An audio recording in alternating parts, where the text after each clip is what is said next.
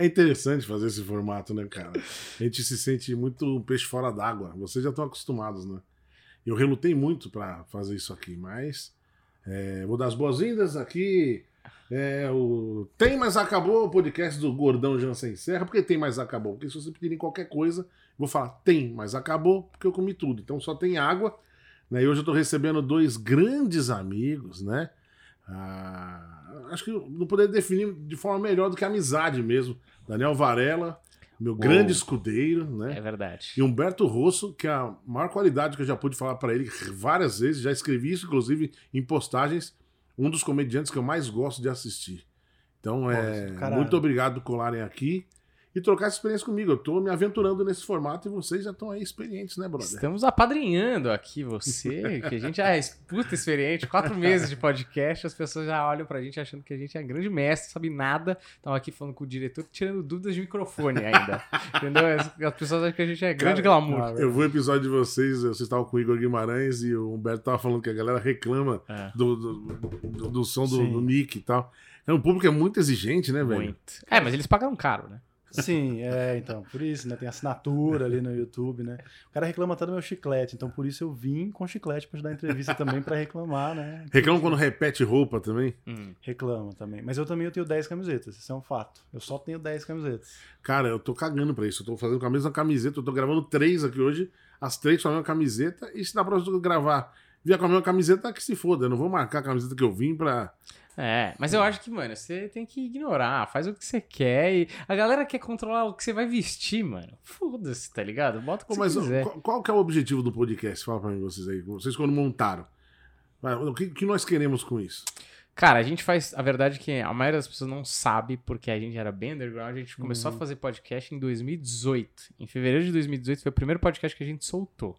Que era um outro formato, era eu, Humberto e Bernardo conversando sobre coisas geeks e filmes e séries, não sei o quê. Geeks, man! É, e, e foi um negócio assim. e gente- você é geek? Não, eu não acho que eu sou, mas eu me interesso muito por uma parcela dos filmes e séries, eu gosto muito. É que fala geek pra tentar resumir, mas na verdade a gente falava mais de cinema. Que é Cultura pop. gosta. Cultura Esse pop, exatamente. É. Glamorizado. né? E Não, e teve uns 10 formatos esse podcast. teve uns vários formatos. Inclusive sem o Bernardo também. Sim, sim. Não, mudou de nome, era DogmaCast, aí depois era. Antes era Radioativos Podcast. Então foi mudando pra caramba. Energéticos, né? que eu sempre- Energéticos, que eu sempre você falava. Ei, como é que vai o energéticos? aí? Eu não trabalho na Red Bull, não, cara. Planeta Comédia, isso inclusive chama Planeta Podcast porque era o Planeta Comédia, É. era um outro projeto que a gente tava fazendo. É, o primeiro formato de entrevista que você participou era online, né? Sim. E era na pandemia. Então o que aconteceu? Na verdade, assim, meu pai tem um escritório e a sala ao lado vagou. E ele falou: pô, vocês estão fazendo nada na quarentena. Vai lá ver o preço, vai estar barato pra caramba o aluguel. Você não quer montar alguma coisa aí enquanto não tem show? Você não sabe quando vai voltar os shows. Quer fazer alguma coisa da vida? né? é, meio isso, assim, né? E... Você começa a história e fala, pô, parece que o pai dele vai oferecer o escritório, né, de graça. É. Vocês não querem alugar o meu escritório que acabou de vagar? E aí a gente alugou. E aí a gente. E aí eu liguei pro Humberto. Eu falei, ó, tem uma. A gente tá fazendo nada, tem uma sala aqui. Por que a gente não faz um podcast? E a gente grava. Isso assim, foi. O Flow já tava estourado, mas ele não tava mainstream ainda. Isso foi lá pra maio, assim, começo Ah. de maio do ano passado. E aí então a gente tava meio, ah, vamos lá, né? Vamos ver o que que dá tal. Porque a gente falou, os caras já tinham um público antes, o Monark tinha 3 milhões de nego antes, não sei o que e tal. E a gente sempre fala, né, que lá em 2016, que a gente tava no ao vivo fazendo show com o Bernardo e com o Igor Guimarães, 17, inclusive, 17. 2017, a gente falava, mano, a gente tinha que gravar o podcast. A gente tinha que gravar essas conversas. Em vídeo, né? em vídeo. E a gente, tipo, nunca, nunca fez, nunca foi pra frente, não tinha dinheiro, não tinha o que fazer, assim.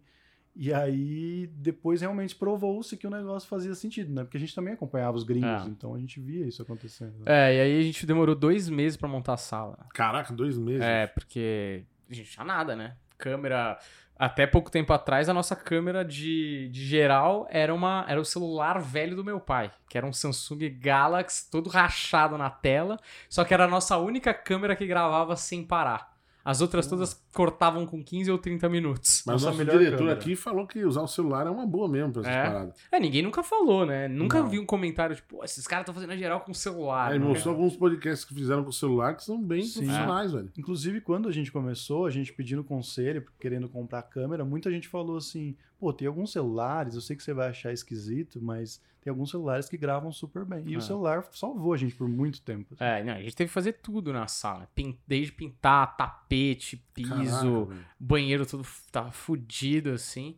E a gente comprar coisas do tipo base de microfone. O microfone a gente até tinha, né? Ah, Mas é quadro pra parede pra dar uma, uma cara pro podcast. Cortina que foi um- os olhos da cara. é. E Cortina foi a mais demorou, cara velho. do- O Cortina- quê? Cortina é a coisa mais cara daquele estúdio. Agora não. Agora não, É. mas lá naquela época foi. Foi uma das coisas mais caras, Ah. mas é porque a janela tem 3 metros de comprimento, você precisa comprar 9 metros de cortina, né?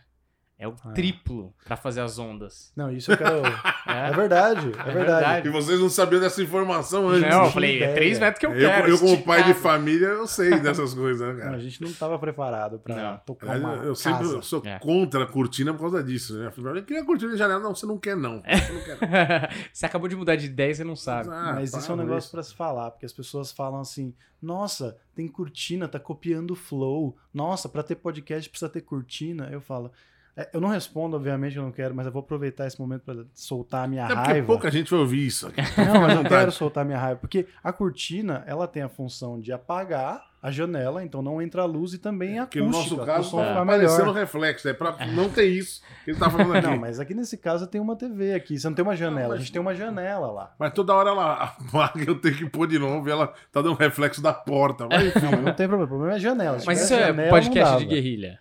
É, tudo que eu faço é meio de guerrilha, né? Vocês É. foram na gravação do meu especial, vocês sabem como é que é, né? Ah, mas porra, o seu especial ninguém fala que é a guerrilha, cara. Foi uma O porrada, cara que vê o vídeo, nem o mano. cara que tava lá sabe que é guerrilha. Não, não, foi bem, foi bem feito. né? Foi bem feito pra Foi caramba. bem feito assim. Gostei. Pode julgar se, ah, não é engraçado e tal, mas ah, toda Né, a mas parte também, técnica foi. pra caramba, foi uma porrada. Não, não, tô dizendo, às vezes a pessoa. A comédia é muito disso, muita identificação.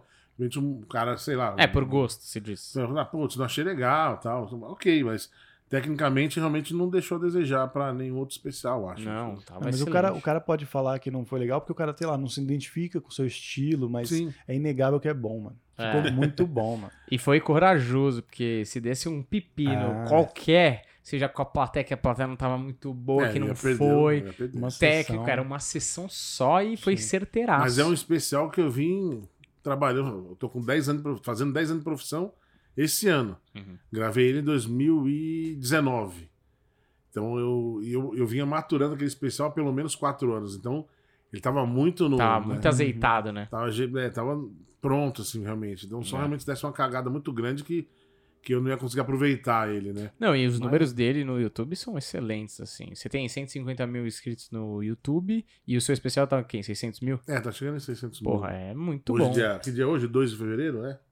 2 de fevereiro hoje, né? É. 2 de fevereiro ele tá com 592 mil É, tá visualizações. bom pra caramba. Quatro Pra vezes o caramba. número de inscritos, o número do seu especial é gente pra caramba assistiu. É, eu percebo que muita gente vê mais uma vez, né? Uhum. Tem bastante gente que vê, revê e fala, meu, direto eu vejo de novo. Porque eu acho que como o Humberto, ele tem muito isso na comédia dele, eu acho que me inspirei bastante nele e outros caras também assim. Mas eu lembro quando eu conversei com o Humberto pela primeira vez de montar o especial que ele fez o, o dele humor nos tempos de cólera, né? Isso. Uhum. A preocupação do Humberto era ter uma linha do tempo, né? Falar assim, mano, eu não é só um show de uma hora de piadas, Uhum. eu tenho algo pra passar pras pessoas, né? Uhum. E eu tentei fazer isso no meu especial, né? Tanto que o o nome Toneladas de Humor nem é, tem muito a ver com o que eu apresento ali. Né? Porque os 10 primeiros minutos tem piada de gordo, depois não mais, né? É. E, inclusive eu incluí as piadas de gordo pra dar razão pro nome, né? Certo. Então, é, a entrevista não é comigo, é com vocês, né? Mas deixa eu explicar essa parte. Porque é, eu tentei mudar o nome do meu especial pra Tamanho Família e não deu certo. E aí eu tentava vender ele e tal, e o pessoal não ia assistir. É. Eu falo assim, mano, porque eu não sou um comediante muito famoso. E aí o nome também não tem o nome que parece ser de humor. Tamanho Família é um programa da Globo, se eu não me engano. Eu tava falando, mano, não é um show de comédia. Agora, Toneladas de Humor, com Jean Sensei, tá, Tá, muito claro que é um né? show. Aí, ó, tá essa bosta aí. Tá vendo? um show de comédia, mesmo que seja um cara desconhecido, ó, pô, vai ter piada de gordo, vai ser engraçado. É. Então, é, comercialmente era melhor. né? Artisticamente, às vezes o outro nome é melhor, É. né? Você tem que sacrificar o negócio Uhum. pra, pra vender. O que a gente quer mesmo é o seu dinheiro. É o É o Ah, dinheiro, a gente é quer a sua presença e tua grana, né? Mas eu acho que o, o nome não atrapalha, não. Acho que o contexto tá muito bem, tá muito É. claro, tá muito bem executado. Achei muito legal o Danilo no final, cara. Achei muito legal. Meu filho? É, aparecendo no final sem Ah, camisa, achei É. E ele nem reparou na hora, né? Você Eu falou. fui reparar Ah. isso seis meses depois vendo o vídeo em casa. Uhum. Ficou muito bonito. Seis meses depois que eu lancei. Tem noção disso? Que eu na hora não vi, que quando eu editei, passei toda a edição, eu não reparei nisso.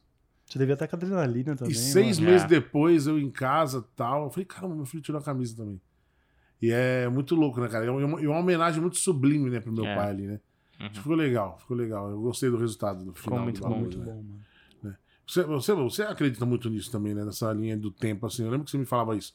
Falava assim, ah, não posso pegar uma hora de material e colocar no palco. Eu tenho que ter um, um, um- um objetivo final. Senão vira uma colcha de Um retalhos, né? contexto. Que é né? bem comum no primeiro solo. É, bem comum e também não tá errado, digamos assim, É. né? Mas eu acho legal você ter essa, essa mensagem pra passar, né? Tipo, sobre o que, que é especial. O que, que eu tô dizendo ali, né? O que É que sabe o que acontece? E até uma coisa que chega um momento que aí é o que eu sinto, assim, que tá na hora de escrever um, um novo especial. É que eu ainda não tenho público, ainda não tenho como é, gravar o Você já tem uns material. três especiais, né? Eu, eu tenho material, né? Eu tenho escrito, mas eles não. Eu acho que o primeiro tem ali um contexto e os outros são outras coisas que eu tenho escrito que eu quero transformar. Mas esse primeiro, eu sinto que eu tô me repetindo, sabe? Assim, quando você. é, por exemplo, eu escrevi aquilo ali, que é Hum. aquilo ali que eu quero dizer. E aí, quando eu vou pro próximo, para as novas coisas que eu tenho escrito, eu sinto que eu tô me repetindo. Então, eu acho que o que eu penso é que eu tenho que pegar o melhor que eu tenho ali, que eu tô dizendo a mesma De coisa. Parece que eu, eu tô fazendo vários temas diferentes, mas a- o que eu quero falar em todos eles é a mesma coisa. E aí eu gravo isso, fecho isso, e aí sim vou para essa nova fase da minha vida, que realmente tem coisas ali que eu não tô vivendo mais, porque eu já disse, já soltei, entendeu? É, por exemplo, seu filho tá com quantos anos agora? Meu filho tá com seis anos. E eu lembro das suas piadas sobre ser pai, né? Tipo, Sim. Virei pai e tal, não sei o quê. Sim, sim. Então, essas coisas, de repente, com seu filho com seis anos de idade, já, já ficou obsoleto, praticamente. Sim, é, na verdade. Dá pra usar com certeza. Ah, né? Sim, funciona. Piada não morre, mas. É. Mas eu, o, Mas o tô dizendo eu nesse tenho- contexto, de criar uma- um especial novo, um especial do zero, talvez fazer a piada de quando seu filho tinha recém-nascido, talvez não, não, não, te, não te Hum. agrade tanto. tem ali uma linha do tempo do porquê que eu tô falando aquilo, né? Do porquê que eu tô contando que meu filho, na, o que aconteceu naquele momento, que meu filho tinha acabado de nascer. Mas eu acho que é mais do que a temática, é mais a o que, que você tá querendo dizer, o que, que você naquela fase da minha vida ali durante aqueles, sei lá, seis anos ali que eu tava escrevendo essas últimas coisas, que eu acho que ficou o melhor do material. Claro que tem coisa mais antiga, mas esses seis anos é o que tem o, o mais forte ali, né? O que é o que vai entrar eu era uma outra pessoa diferente do que eu sou hoje. Até o que eu penso sobre certas coisas, entendeu? Caraca. Então eu sinto que. profundo, bicho. É, não, não é uma coisa. é, Não é só o que eu tava vivendo, é só. Tem coisas ali que eu queria, que eu acho que eu tenho que dizer, porque eu passei por aquilo e agora eu quero falar de outras paradas, tá ligado? Então eu acho É, que é eu mais isso que, que encerra o especial pra mim, assim. É, eu, eu entendo isso também. Entendo isso, né, o meu último texto lá, que até eu, eu pedi a opinião do Varela antes de gravar sobre gordofobia e tal. Eu falei, acho que tá no momento de eu, de eu soltar algumas coisas que eu, que eu até então não tinha meio receio. Eu falei, pô, será que o povo vai me entender? Será que as pessoas vão entender? E, e aí veio um momento que eu falei, não, tá na hora de falar, porque senão Uhum. daqui a pouco isso vai me engolir Uhum. e eu, vou- ou eu vou ser mais do mesmo, ou eu vou parecer um cara sem opinião. Não, eu acho que ninguém tem obrigação de se posicionar também, não tem. Mas a partir do momento que tá te incomodando, eu acho que você tem que se falar, porque vem assim, ah, vem uma reclamação, ah, porque suas piadas com gordo, ah, porque você é gordofóbico. Então eu falei, mano, aí não, é, não são muitas pessoas, mas toda semana chega uma mensagenzinha. Uhum. Fala, quer saber, mano? Tá na hora de eu dar uma É. resposta fazendo o que eu sei fazer, que é, que é texto. de E é o, melhor, é o melhor jeito de responder, né? Aquela coisa do. O jogador sempre fala aquele clichê do "O burro dá resposta no campo. Eu acho que é o melhor jeito, porque você dá uma resposta abrangente pra uma galera que vem falar a de gordofobia pra você, que é um puta um absurdo. E você vai lá e faz um texto com humor, com piada, com opinião e mostra a sua voz. E outra coisa. A gente na comédia sempre fala que piada de gordo é uma piada, geralmente, que o Open começa fazendo piada de gordo. É óbvio tem piada de gordo, tem piada de gordo pra valer, né? Que é o cara que, mano, arrebenta as piadas de gordo, que é o Jansen. Só que quando você faz a, a piada do, do ser gordofóbico, você, ele, você sobe uns degraus na comédia, porque é um tema atual, mais sério, que tem a ver com você, que você tem que usar sua voz e opinião, porque não é só a piada do gordo pela piada do gordo. Sim. Então exige uma maturidade cômica de escrita e de apresentação e performance elevada, que um cara que tem 10 anos, que nem você falou, não é todo mundo que vai conseguir Ah. fazer. E aí você faz com maestria, porque o vídeo tá uma porrada e foi bem, né? Você Tá, tá, você tá pronto pra falar e tá no melhor momento pra você falar, porque é o momento que você tá mais irritado com isso. É. E aí, eu muitas pessoas comentaram assim: gostei de ver o Jansen puto. Porque eu sou sempre o bonachão, sou pai de família, tiro um barato, meu pai e tal. Claro que às vezes eu fico mais enérgico, mas eu nunca me posicionei revoltado com nada. E aí dessa vez eu entro e, pô, até o trechinho que eu usei, né, pra falar, eu falo assim: é, puta, preconceito, ah, vai se fuder tal. É. Então você pega ali e você já vê que eu tô num, num, num, num- clima, assim, digamos assim, que não é o meu normal. E as pessoas se conectam, né? Quando você tá com uma emoção muito à flor da pele, a galera que tá assistindo. É, isso eu tava pensando ontem, né? As pessoas falando de Big Brother, não sei o que e tal. Por que reality é um negócio. Nossa, Que a eu acho galera- um lixo. Não, eu também, mas é um, é um fenômeno. Porque não é. eu Não, só, não tô só Mas falando rendem de- boas piadas, viu? Ah, é. Tá. Ah, não, claro. E um monte de humoristas se aproveitam disso. Mas reality, de uma maneira geral, Masterchef, Big Brother, De Férias com Ex, lá, qualquer um desses.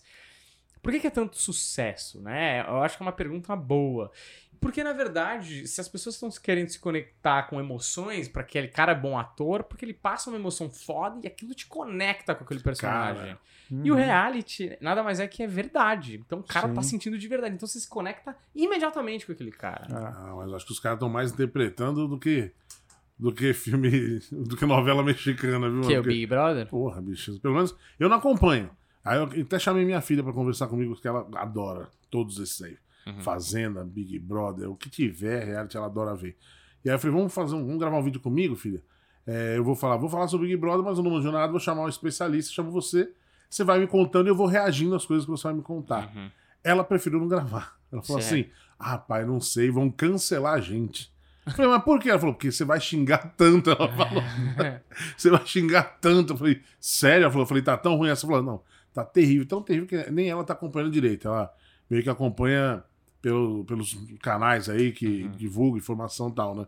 Ela falou, tá muito pesado, assim, de coisa tosqueira. ah. E pelo que eu te conheço, você vai xingar horrores. É. E eu não sei não como o pessoal vai, se- vai se. Vai te entender ou não, né? Nesse sentido. Porque é foda, cara. Porque o que você falou, por exemplo, por que, que você vê um filme de drama? Cara, eu acho o grande barato de um filme de drama, por exemplo, é pra mim, tá? Você vai acompanhar por uma hora e meia o problema de outra pessoa e você não precisa fazer nada pra resolver. Não, é psicopata. Entendeu? Depois eu que sou o psicopata. Não, acho o que cara é um sádico, nós. ele quer ver alguém sofrer. Cara, Ué, você esquece os seus problemas. É esse que no final Na pandemia. qualquer cara, entretenimento. É, se for Teoricamente. bom, né? Se for bom, É. Sim. se tem um ruim que você fala, Não, mano, é mais um problema. O pessoal fala, ah, porque essa, essa comédia é uma comédia com piadas fáceis, só pra fazer o povo rir. Pô, e, e o mérito nisso, cara? Então vai fazer lá se é tão Pô, fácil também, Não, não, né? um filme de comédia, às vezes com. Vai, essas de. Caramba, que era tipo besterol, besterol e tal. Né, tinha, vai, é, Top Gang, Sei. SOS tem um Louco Solto no Espaço. Perde os cintos. Perto do Piloto Sumiu, porra, eu acho genial Genial, genial. Não, a Perto do Piloto Sumiu é uma obra-prima. Pra mim cara, é sabe? um top one. Mas, cara, mas aí vem o pessoal falando, não, mas esses filmes aí e tal. Cara, e o mérito? Ah, É. porque você não passou nenhuma lição, não ensinou nada. É. Cara, eu, preciso não, eu prefiro não aprender nada durante uma hora e meia e dar muita risada do que sentar em frente ao Big, Big Brother, cara. Ah, Pô, eu acho que não faz nenhum sentido isso. Entreter é uma forma de arte. Sim, Total. total. Foi o que o Humberto falou, pô, pode se entender com muita coisa. Mas eu, durante a pandemia, fiquei muito viciado nas séries de drama, que chama Parenthood e This Is Us. Vocês já viram? Vocês gostam dessa parada? This Is Us eu assisti até a terceira temporada. Só que eu tenho um problema com umas séries que é tipo. Quando eu sei que o roteirista tá fazendo. E ele pode te enrolar por 20 anos. Porque This Is Us ele tá numa família. E, cara, a família, o pai morre, mas nasce o neto, entendeu? E aí a coisa vai eterna. Aí Família eu falei. desgraçada, E, só tem mano, problema. e This Is Us é emocionante. Então é um desgaste Eu vou emocional. falar que ela vai acabar na sexta temporada, ela tá na quinta. Ah, isso se não, se não tiver dando dinheiro, entendeu? Se tiver Mas dando são dinheiro, temporadas longas, né? É, tem uns 18 episódios. É, cada são um tá- longas. Cara, você já assistiu, Beto? Cara, nunca assisti, cara. Nunca Cara, sabe por que eu vi nisso? Eu descobri que eu gosto de me sentir triste, cara. Uhum. Tem um momento, e é um pouco do que você falou, eu gosto de me sentir triste, mas com o problema dos outros, não comigo, É. entendeu? Hum, Na hora que eu desligar o, o seriado, o problema acabou. É. Eu não tenho que resolver nada. Mas tem alguns momentos da nossa vida que a gente precisa rir, Uhum. mas eu senti que teve alguns momentos durante essa pandemia que eu precisava me conectar com algo dentro de mim que eu precisava me sentir triste. É. E, a- e essa série, Us, minha, minha, minha filha e minha mulher elas normalmente acompanham séries comigo. Parenthood elas viram, Modern Family também, que Modern Family é bem mais pra comédia, né? Uhum. Mas This Is Us elas não conseguiram ver. Elas, É, elas não-. E isso é muito triste mesmo. É. E essa geração, cara, eu sinto pelo meu filho, tudo bem que meu filho tem seis, né? Ele é um pouco mais novo, mas essa geração, justamente pelo entretenimento e todo o cuidado que a galera tem em volta de não traumatizar Nossa, e não. Meu filho, cara, não conseguiu ver Karate Kid, mano. Porque Karate Kid, a gente não se lembra. O porque... Cobra Kai ou o cara Não, não, o Karate Kid é antigo. Original. A gente não tem essa noção porque a gente viu na época e pra gente não foi tão pesado. A gente tava acostumado com todo o conteúdo da época, era, mano, Sim, sim. porradaria, putaria, e a É. gente não tava nem aí.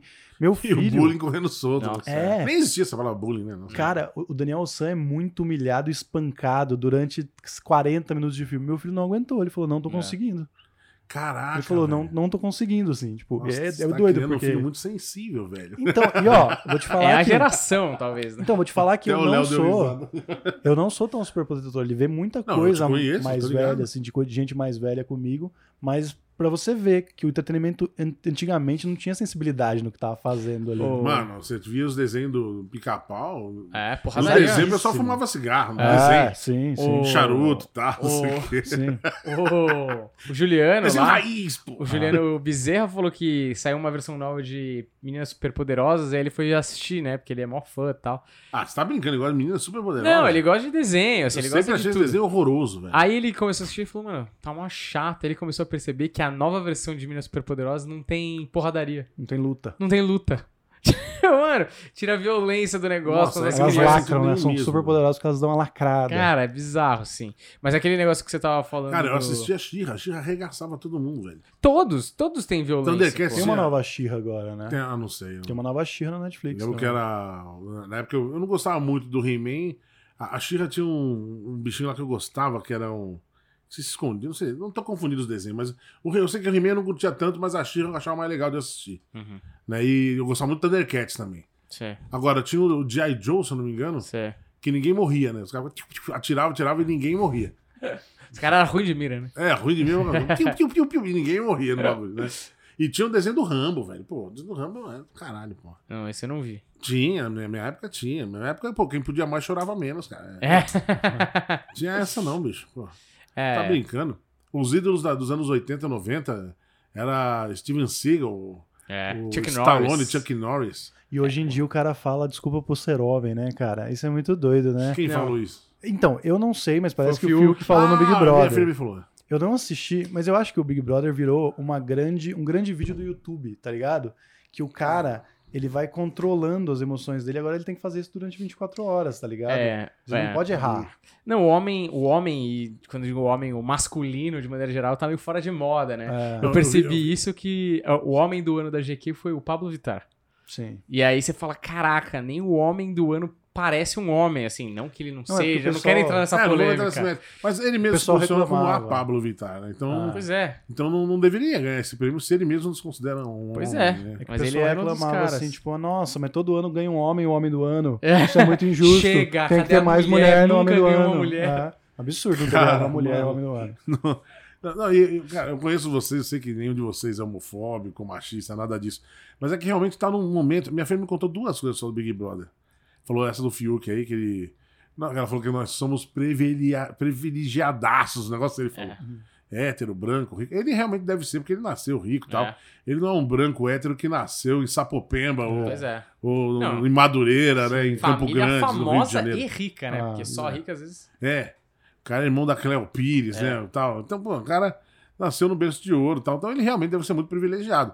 Né? Humberto Rosso, branco, olho claro, mora em Osasco. Em Duvido Osasco. que ele seja privilegiado em alguma Na coisa. Vila e Holanda. Na vila. Eu moro não no Jardim Helena e falo Ah. que eu moro em São Miguel pra quebrar um galho, porque eu moro mais pra lá. Pô, agora sim, Daniel Varela. Esse sim é, É assim. É, a cara do privilégio. O filho do Dória, Você não né? escolhe onde você mora, né? Onde você nasce. Então, é, eu sou rico, eu nem sei o que eu tô fazendo aqui, na É um verdade. fato. Mas sabe o que eu admiro, cara? Eu vou falar a segunda coisa já já que me falaram do Big Brother. É, eu admiro caras igual você, que nasceu numa condição financeira boa, sabe? Teve boas condições, estudou em boas escolas e tal, mas não se acomodou, corre atrás, bicho. Uhum. Pô, o padrinho do meu filho, o Thiago, também, um cara que teve na família boa, estudou em boas faculdades e tal. Mano, mas o cara rala pra cacete, trabalha. U- Usa isso pra evoluir, pra trabalhar, pra dar oportunidade pra outras pessoas, para gerar. Vocês geraram emprego com o poder de vocês. É, Pô, tem gente que trabalha lá com vocês hoje em dia. certo. Então, assim, mano, não é vir no mundo a passeio, cara, É. né, mano? Não é porque você nasceu numa condição interessante que você. Ah, que se foda, então. É. Eu vou beber, Não, e a gente, fumar, a gente lasque sabe aí, pessoal, que era, tinha mais dinheiro que eu na comédia que o cara não aguenta dois anos, cara. Porque é muito mais fácil largar tudo. Porque, assim, às vezes tem, tem vários tipos de pressão. Tem o cara que a gente conhece, tem caso do tipo, ou é isso, ou o cara não tem possibilidade de fazer mais nada. Às vezes essa porta de saída do cara, porque o cara empacotava coisa no supermercado, sei lá, uma- assim. Talvez eu tenha É, uma não aguentava o trampo dele, né? Tinha É, ou o cara, tipo, sei lá, é- tinha uma profissão ali que não era dele, tipo, o Emerson Ceará era garçom, mas, mano, não é um sonho, não era um sonho dele ser garçom, trabalhar com cozinha e tal. E aí ele vê uma oportunidade no humor e, cara, investe isso tudo. Fora que o Emerson Ceará é engraçado 24 horas por dia, né? Exato. Agora, tem uma coisa, é muito babaca falar, mas assim, eu fiz faculdade de direito, não sei o quê. Eu poderia ter ido pro direito, eu poderia largar a comédia a qualquer minuto e falar, cara, tá muito difícil, porque a gente sabe, quando eu saio e largo tudo e vou fazer comédia, tá todo mundo no mesmo lugar.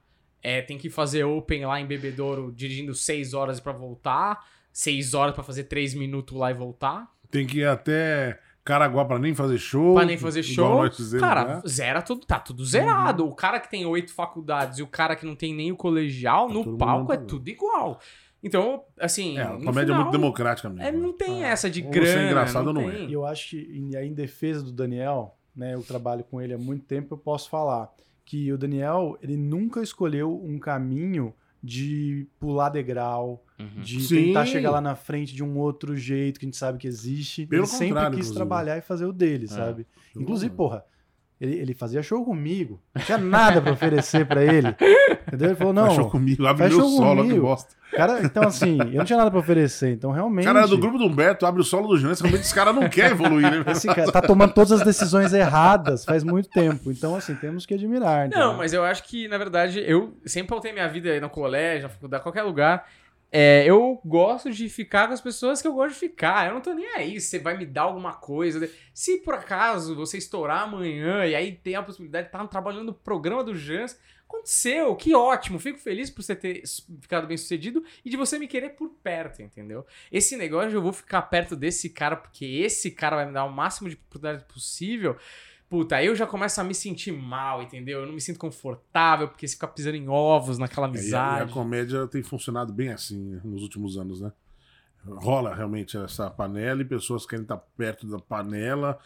Rolam algumas panelas, na verdade, como toda empresa, na verdade. É. né? Eu, eu trabalhei muito tempo no mundo corporativo e a coisa mais normal que tem. Ah, porque tem a turminha do fulano, a turminha do ciclano e tal. E na comédia, a comédia não tem um sindicato, não tem Ah. uma- um prédio Não físico. tem parede, né? Mas existe uma instituição ali de uma forma né, informal. E aí se formam as panelas, né? Se formam as turminhas. E aí tem a galera que vai chegando, querendo pular etapas, se É. aproximando das panelas que ele se acha, que acha mais interessante, né? É. Isso acontece mesmo, cara. Não tem jeito. É, eu acho um erro, assim, não das pessoas que estão ajudando, mas das pessoas que estão sendo ajudadas, porque a comédia você é feito na base da porrada, irmão. Se você vai pra um caminho mais confortávelzinho, você vai pagar um preço amanhã, porque você vai pegar um barzinho um pouco mais difícil um dia e você vai falar: caraca, velho, aqui foi diferente. Porque você tá indo num lugar que tá lotado sempre, que tá tudo Sim. nos conformes, velho. Não, e eu acho que também a falta. O Humberto, eu só fui. Eu tenho um ano a menos de comédia do que o Humberto, um ou dois.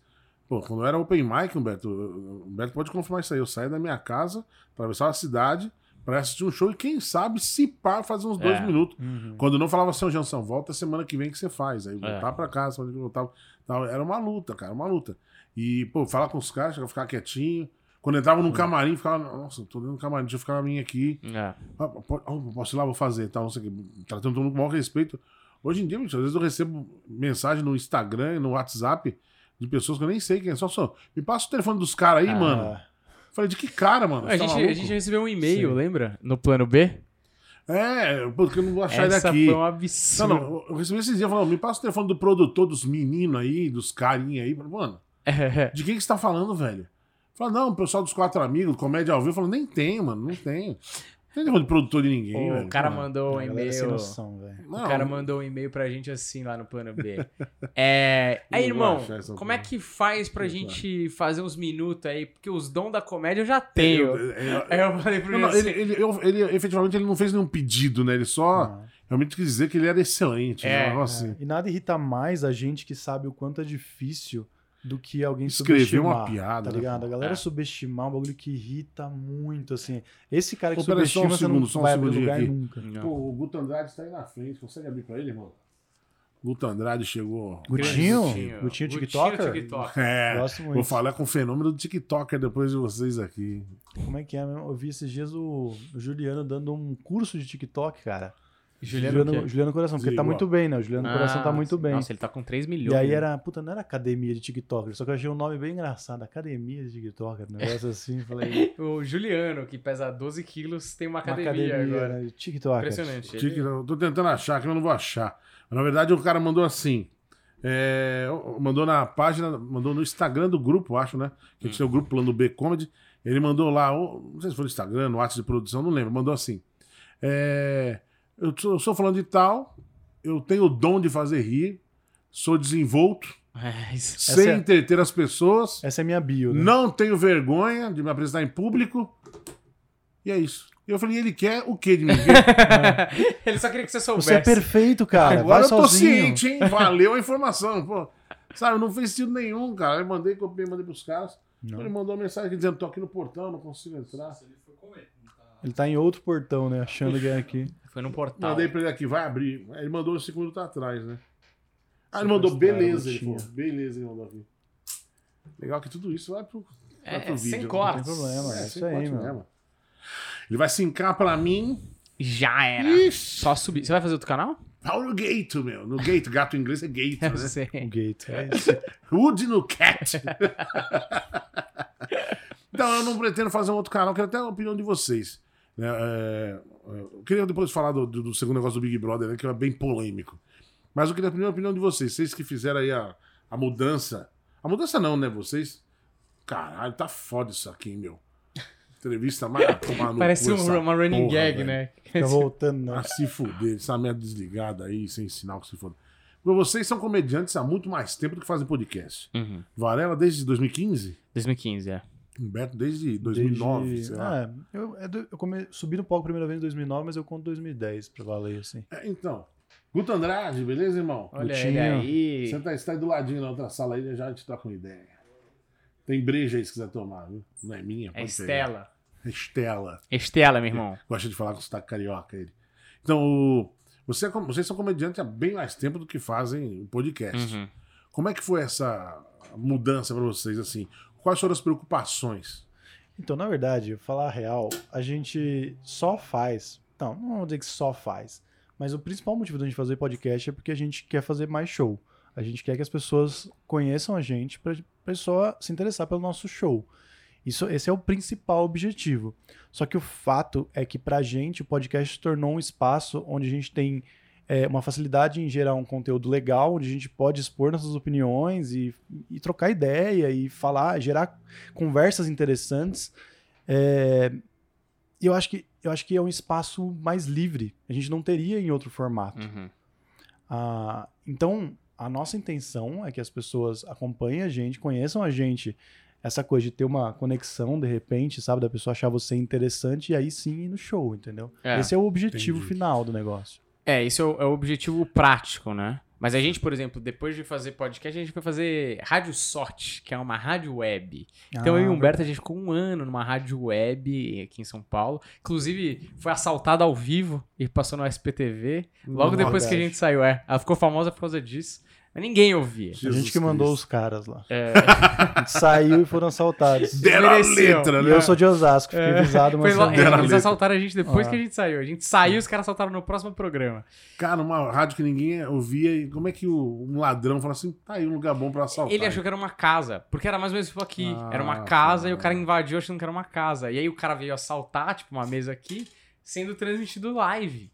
E aí os apresentadores passando Nossa. celulares, otário com a carona na live lá.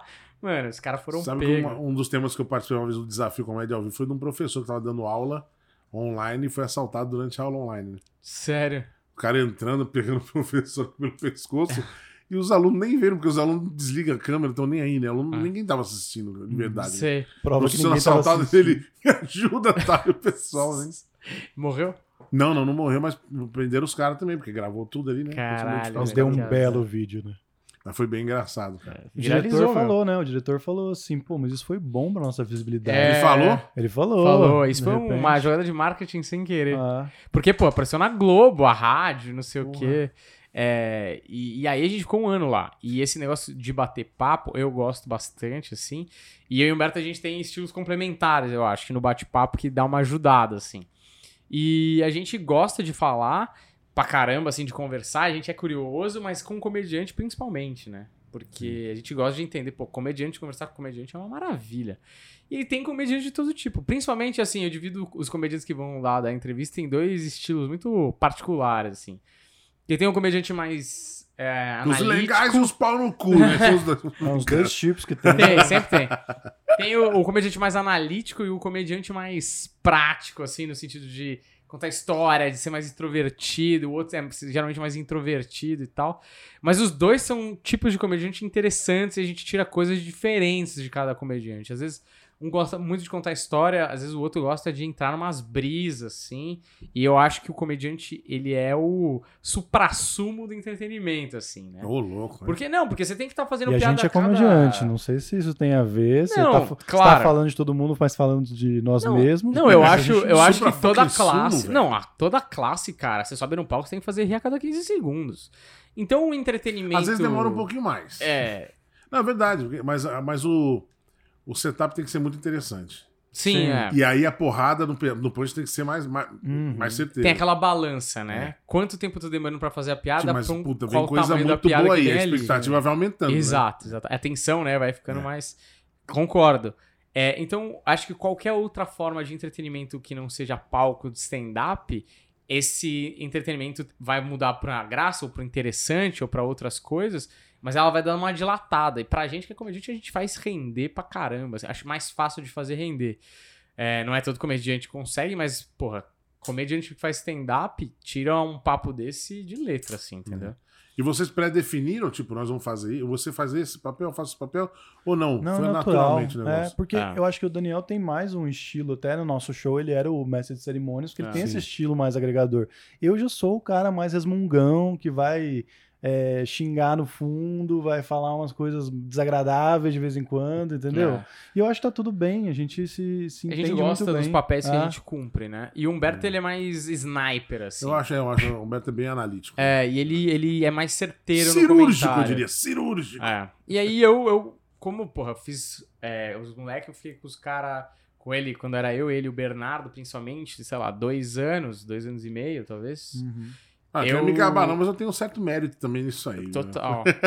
Total, total. Mas do que você tá De falando? você falando sobre as aberturas de show aí. É, então, não, Sim. total. Eu Mas... lembro que quando eu colocava você pra abrir meu show lá em 2015, 16, Sim, você foi o primeiro tempo show tal. que eu abri. Eu virei e coloquei. Alguns comediantes falaram assim, mas pô, o cara pra abrir. Tal. Eu falei assim, não, deixa o cara abrir o show, confio Ah. no trabalho dele. Tanto que acho que a primeira vez você nem abriu, né? Eu abri e tal, Foi, eu te chamei. é. Foi verdade.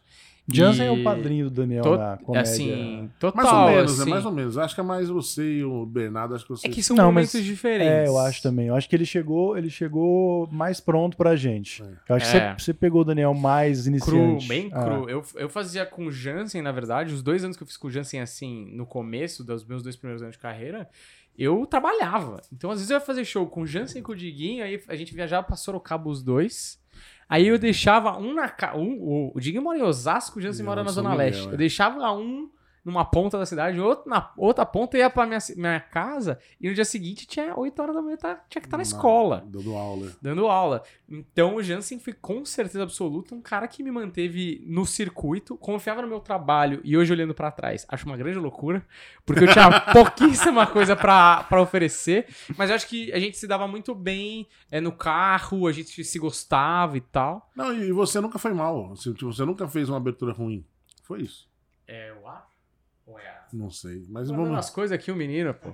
Ah, acho que desligou a câmera que acabou a bateria. Mas o. Mas você nunca foi mal, cara. Tipo, eu falei assim. Chegaram a me questionar. Inclusive, é, a primeira vez que eu fui de convidado no Comédia Império, Hum. o Thiago Carvalho me falou que questionaram ele também. Falaram assim: como que você vai pôr esse cara de convidado? Vou acabar perdendo a noite e tal. quê. Porque eu não fazia muitos shows de convidados, né? E o Carvalho me marcou lá no Comédia Império. E, particularmente, foi um show que eu fui muito bem naquele dia lá. Uhum. E aí, depois que eu fui bem, ele virou e falou assim: Pô, você arrebentou, se divertiu? Eu falei: Pra caramba. Ele falou: Pô, você acredita que Fulano e Beltrano falaram pra mim aí e tal? Pô, vai acabar perdendo o bar, pondo qualquer um de convidado e tal, não sei o quê. Mas isso é uma ignorância. Mas quem, você sabe se ele falou que- os nomes das pessoas? Ele me disse os nomes, É? mas eu prefiro Você não pode repetir falar aqui no momento. Né? Não, não precisa falar, mas assim. É... Eu desligar os microfones, eu te falo. é, não, porque, tipo, de quem era o show? Entendeu? Ali, tipo, eu também. Não, o show era meu também, né? Então, assim, eu entendo o quanto é chato alguém chegar e meter o bedelho Sim. e dizer não faz isso no seu show. Não, mas, É, mas é ignorante. Mas né? sabe o que eu Tipo, percebo, ah. assim, que antigamente a gente tinha muitos shows de convidado. Tinha, tinha show todo dia da semana em São Paulo, né, cara? É. E meio que eram os mesmos caras convidados sempre em todos os lugares. Então toda vez que um nome era promovido a convidado. Aham. é, pô, eu lembro que naquela mesma, naquela mesma, naquele mesmo mês eu fui pela primeira vez como convidado né, do Comédia Império e como convidado do Osas Comedy. Hum. São dois shows que infelizmente não tem mais. Ah, tal, né? é. mas, mas, pô, nesses palcos já passaram todas, Todos os dragões elite da, aí, da comédia, né? E Sim. pra mim, tá falando de convidado dos dois no mesmo mês naquela época, acho que foi 2014, eu não lembro. E, pô, eu falei, caramba, estourei, né, É. velho? Né? Tô chegando, hein? Tô chegando. então foi. Aí ano seguinte fiz comídias pela primeira vez. Aí depois, então foi, Hum, Mas foi eu, uma sequência. essas pessoas te conheciam? As pessoas tinham te visto no palco? Já tinham visto. É. palco. Porque, ó, uma coisa real. E uma delas tinha me dado bons conselhos, inclusive. É mesmo? As primeiras vezes que me viu e Tem uma tal. galera meio esquisita, né? Que fala e depois desfala. Não é que, sabe que é assim. Não, eu tô um pouco. Eu tenho Não, sabe o que acontece? Que, assim, o, que eu, o que eu percebo é o seguinte: eu, ouvia muito antigamente também os lances assim. Ah, no Comídias não vai abrir mais espaço pra ninguém, porque já tem Uhum. muita gente fazendo. E aí quando surgiu um nome novo lá, a pessoa, pô, por que esse fulano tá lá? Uhum. Mas ninguém vai, ia, ia ver a bagagem do cara e tal. Lógico que um nome ou outro a gente questiona, né? fala, pô, caramba, fulano chegou ontem, já tá aí e tal, né? Aquela ascensão meteórica é muito ruim sempre. Ficou bravo. É, ficou bravo. A sessão meteórica, na minha opinião, a sessão meteórica ela é muito ruim porque ela engana os dois lados. Uhum. Engana um comediante que pulou do A pro B muito Acha rápido. que, né? Fala, tô, tô indo benzão, então não é tão difícil assim. Uhum. Como os caras pô, levaram 3, 4 anos fazendo show de convidado. Eu, em seis meses, tô fazendo tudo que tem no circuito. É. Então é muito ruim pra ele, porque na hora que ele sentir o baque do que realmente é, ele pode tá, sentir a queda um- Ah. maior. E é ruim pro mercado, que, putz, pô, e os caras que estão aí ralando, né, mano? É. Então acho que tem que ter muito cuidado, realmente. Mas, mano, eu já era um cara que tava no circuito há uns três aninhos, tava, já tinha feito convidado em outros lugares e Uhum. tal. Acho que, eu, acho que foi no momento E certo. convidado um fomos. bar, né? Um, Tipo, grande cor. Mas é que era um grande show. Não, o sim, Comédia claro. Império era, sem dúvida, um show tradicional pra caralho. Mas né, a, mas a É, ficou grande coisa. A grande né? coisa que eu acho é duas coisas. Uma é uma grande ignorância, porque ninguém começa bom. Ninguém Uhum. começa bom. Todo mundo passa por essa fase de se firmar, no sentido de o cara tá com 15 minutos ok, daqui a pouco ele tá com 20 minutos bons, ele passou pro próximo nível. Só que não tem um- um- uma estamina que vai medindo isso. Mas as pessoas passam por essas fases.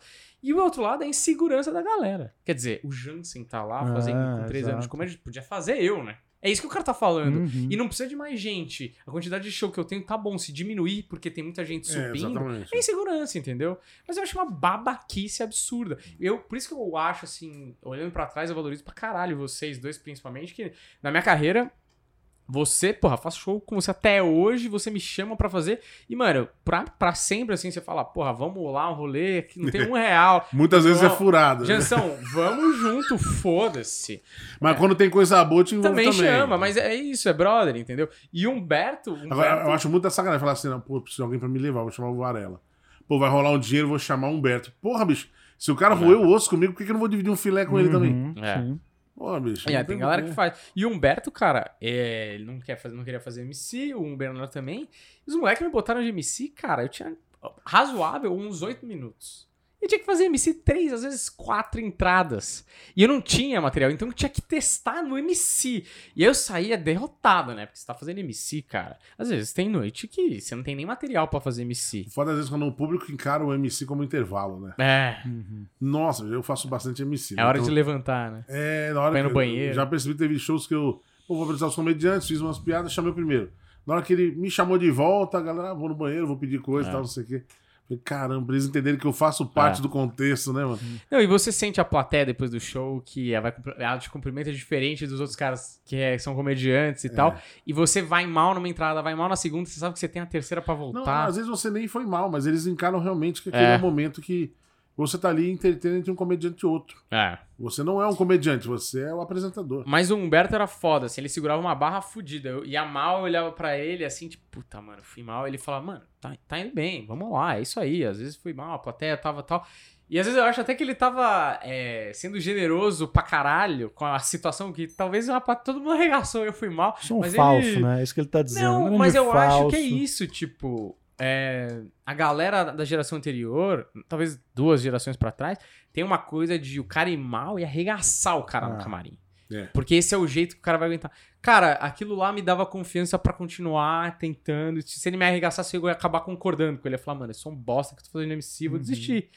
E, e assim, eu acho que eu melhorei muito de mestre de cerimônias, porque os moleques confiaram em mim, deixaram fazer. E eu acho que só assim que você melhora, com alguém confiando em você também. Mas eu acho que você, Ah. desde o princípio, assim, eu acho que você sempre teve o perfil de um, de um Uhum. bom mestre de cerimônia, um cara bom pra abrir show. Acho que, inclusive, antigamente tinha muito, aí- muito isso, né? Pô, falando é bom pra fechar, falando é bom pra... Uhum. Mas Sim. bom pra abrir, É. ninguém Não, era, é né, cara? difícil. é Foi justamente por difícil. isso que eu cheguei e falei, você quer saber, mano? Eu vou tentar me especializar em ser mestre de cerimônia e abrir shows.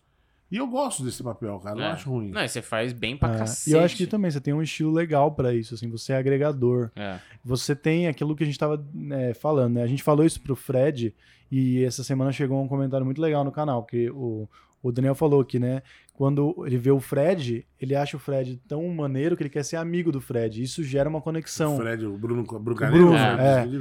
E eu falei pra ele também que se, se eu assisto qualquer pessoa fazendo aquele esquema de uma coisa mais emotiva, tipo chorar que nem o Cristiano Ronaldo. Chorou o Cristiano Ronaldo, eu já fico puto. Mas eu, eu via o Fred fazendo, falando que da hora, que ele conseguiu, tá ligado? E eu acho que você tem isso, entendeu? Pô, valeu, mano. Você tá ali, eu quero ser seu amigo.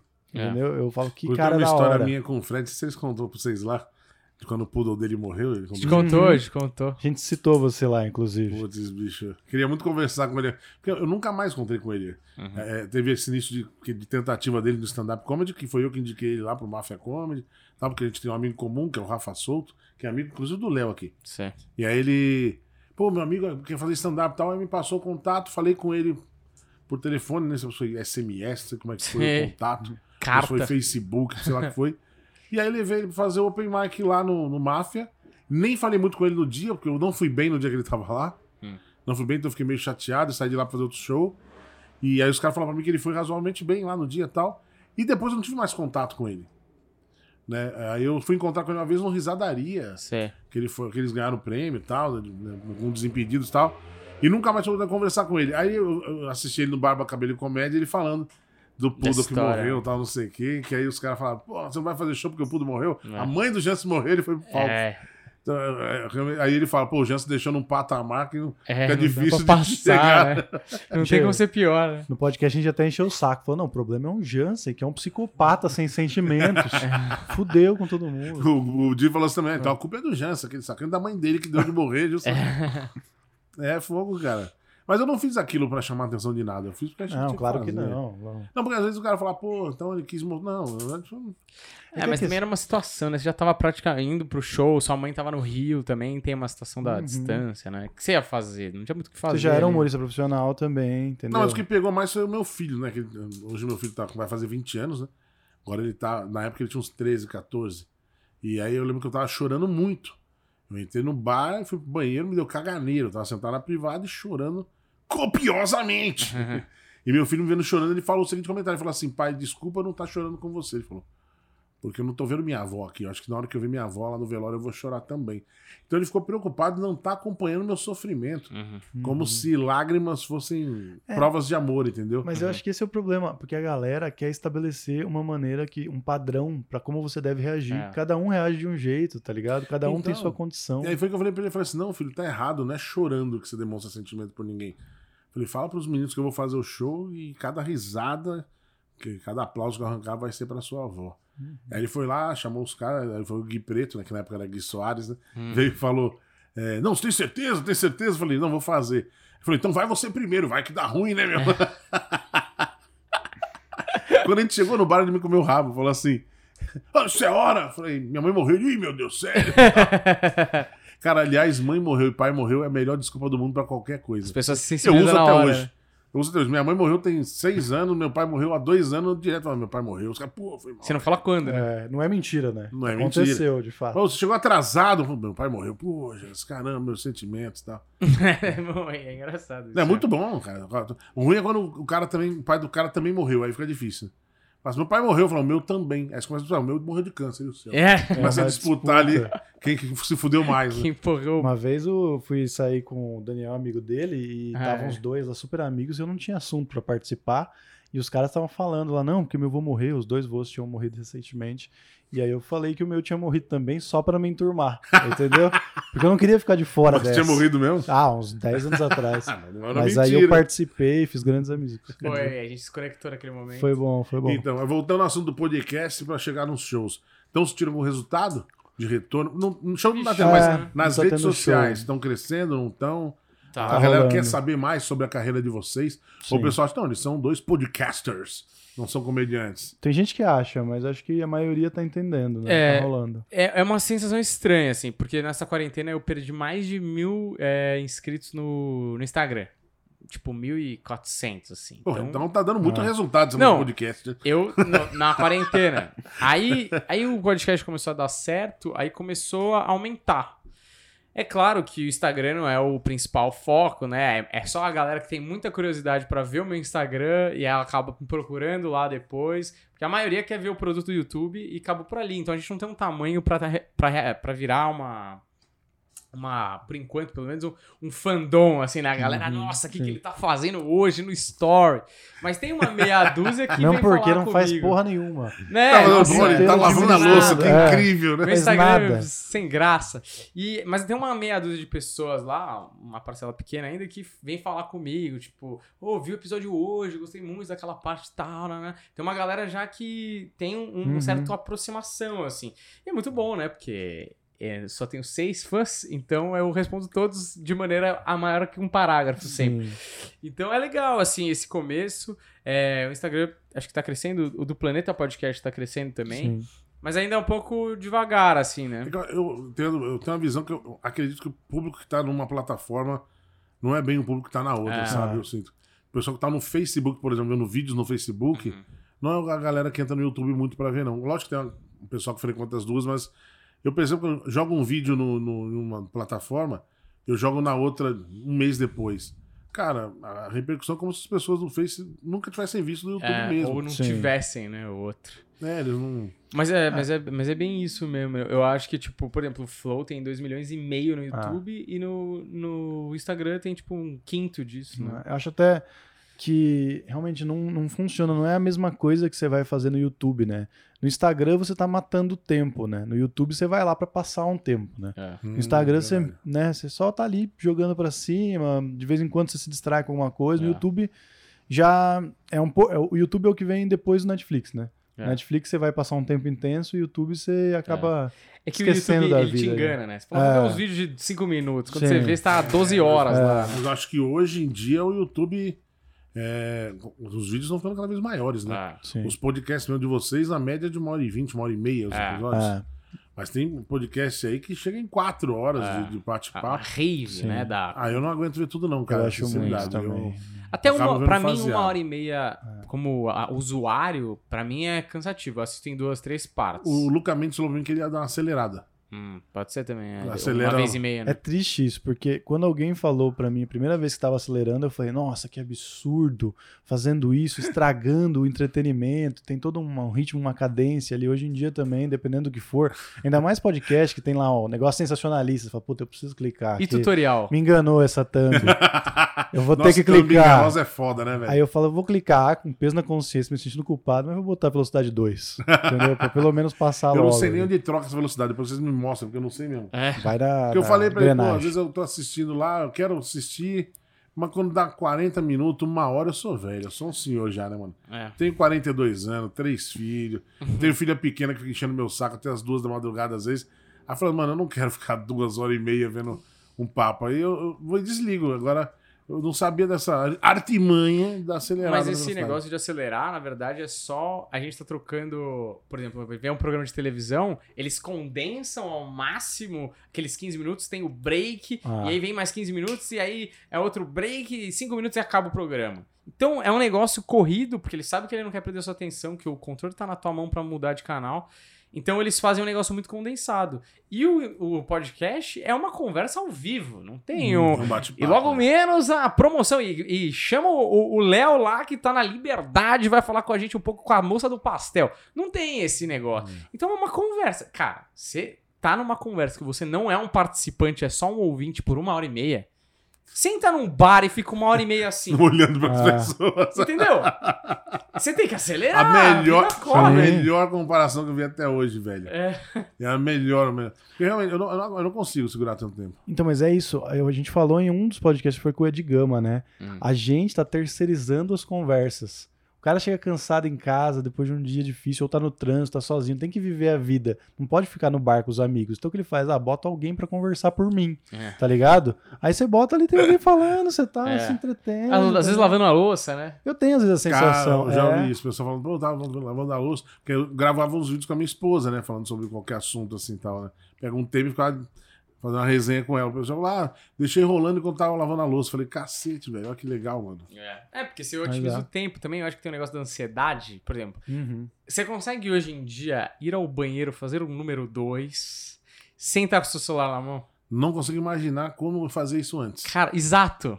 A gente fazia isso olhando pro azulejo, viado. Não, não, eu levava Ou lendo gibi, shampoo, é. ou vendo. Tá bom, que seja. Mas eu fica, eu acho que eu ficava ali de boa, ouvindo às vezes uma música, talvez. Aliás, na casa dos meus pais, eles tinham um, um bagulho com várias revistas, ficava do lado da privada. É, pra isso. Era é. uma coisa comum, É era uma coisa mesmo. comum isso aí. Mas hoje, qualquer momento, elevador, ainda mais elevador, que às vezes você tem que encarar outra pessoa, você já pega É. o celular e você não consegue ficar parado. A gente é, falou trânsito, É surreal. Trânsito, farol vermelho. farol vermelho é a gente ficava velho. aqui, ó, É, no farol vermelho. Hoje em dia é impossível. Quantas vezes você já não buzinou porque o cara tá aqui, ó, na frente? Motoboy, velho. O motoboy usa celular hoje em dia, velho. Caraca, velho. É, é bizarro. A nossa ansiedade tá no ultra. Então lavar a louça ao som do ao som ambiente é um absurdo. Então é melhor você Só o som da água caindo na panela, falando, É. não dá, né, velho? É o vazio dentro de você Pois é. ecoando. gritando pra. Caralho. E eu acho louco, porque. Mas eu acho útil, assim. Tem podcast que, por exemplo, podcast de história do Brasil. O cara tá lavando louça e ao mesmo tempo tá meio que tendo uma Sim, aula, sim, né? sim. É legal também. Tem Não, mas vocês bons. também, os convidados que, que foram no podcast de vocês, os convidados de ponta. né? Tem uma galera É. muito legal, com muita coisa bacana pra, pra Claro, oferecer. E o é. assunto desenrola bem legal. Então, É. é, não deixa de ser uma forma de, de destruir a galera, né? É, a gente sempre tem umas partes que a gente fica com medo de ser muito de, tipo, pedagógico da comédia, porque a gente começa a discutir técnica e fala uns nomes que a galera não necessariamente sabe e tal. Mas é assim, as pessoas gostam dessa parte também, porque a gente é tão apaixonado pelo negócio Sim. que é interessante saber como que funciona a mecânica da comédia também, Uhum. né? De todos os âmbitos, assim. Então eu acho que a galera curte porque tem as histórias de backstage, tem a história de vida e tem a parte técnica de comédia que é uma coisa que as pessoas falam, nossa, realmente é um universo muito mais complexo do que subir lá e falar groselha. É. É, isso é muito importante, né, cara? Porque o pessoal sempre acha. Inclusive, eu citei Humberto Rosso e Léo Ferreira esses dias como exemplo, numa entrevista que eu dei. Fala assim, poxa, o cara mais engraçado da turma. Aquela pergunta que você me faz. Uhum. Ah, eu tenho um amigo que acha que pode ser comediante. Cara, você ser engraçado na sua turma, no fundo É. da sala, né? Ou no aniversário da- de um parente é uma coisa. Você subir num palco do bar, onde tem garçom atendendo, moto passando na rua, bêbado, É. cerveja rolando O solto. cara e- pagou pra rir. e você fazer essas pessoas olharem É. pra você durante 15, 20 minutos e rir é outra coisa, né, mano? Aí eu falei assim: ah, eu ainda tenho um- alguns gatilhos que eu uso que reconheço que me ajudam, né? Por expressão facial, corporal, Uhum. apesar de ser um gordão, eu me movimento e tal, não sei o que. Então isso me ajuda Uhum. a atrair atenção, né? Agora o Humberto, o Humberto é um cara bem mais centrado aqui. O Humberto, Uhum. ele não é tão explosivo. É. Léo Ferreira também não, é quietinho aqui, pá, pá, pá, pum, Uhum. pá, pá, pá, pum. Cara, eu acho isso dez vezes mais admirável, cara. Uhum. O cara consegue ser Daniel Duncan ali, ó, sabe? É. Introvertido e fazer a galera rir, mano. E fazer a galera prestar atenção em ti. Meu remédio, desculpa. Você toma remédio essa hora? Não, é que eu sempre falo pra parecer mais louco. Entendi. Reloginho bem simples, né, meu? Eu sou do povo. Chamou de pobre, Sou né? do povo, eu sou, eu sou um Não, cara humilde, Eu, eu gosto minimalista, entendeu? Então, e aí, aí entrando nessa parte, eh, eu sempre falei pra você que eu admiro muito o seu trampo, porque eu não conseguiria fazer o que você faz. Então, os caras que fazem coisas que eu não consigo fazer, eu admiro três vezes Uhum. mais.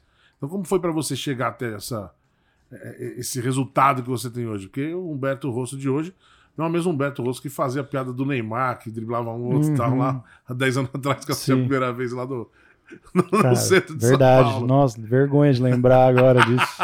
que vergonha dessa piada, cara. Eu lembro que ele fez essa piada, Varela, Eu e a piada, que não é, funcionou. ele, nunca falava, vi.